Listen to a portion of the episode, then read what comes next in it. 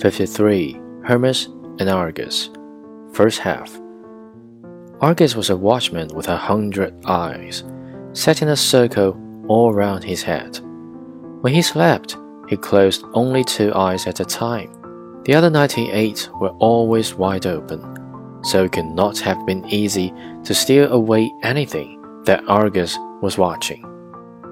Now it happened that Hera, the wife of Zeus, was very jealous of a beautiful river nymph called Io. Zeus, in order to save Io from the jealous anger of Hera, changed her into a white heifer. Hera, suspecting that the white heifer was really Io, set Argus with his hundred eyes to watch her.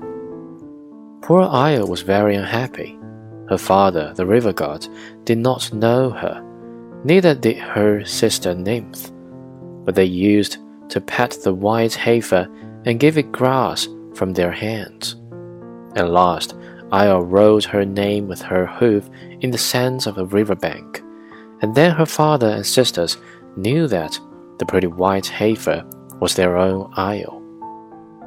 She had no sooner revealed herself to her family in this way than Argus drove her away to a field that lay far back from the river, where the river god and the nymph could not come, and then sat himself down on the top of a high hill, meaning to watch her more closely than ever.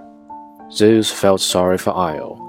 Still, he did not dare to change her back into her natural form while Argus was watching her. But remembering how Hermes, when he was less than a day old, had stolen away the cattle of Apollo, he now set his prince of thieves this mischief in Hermes to steal Io away from Argus.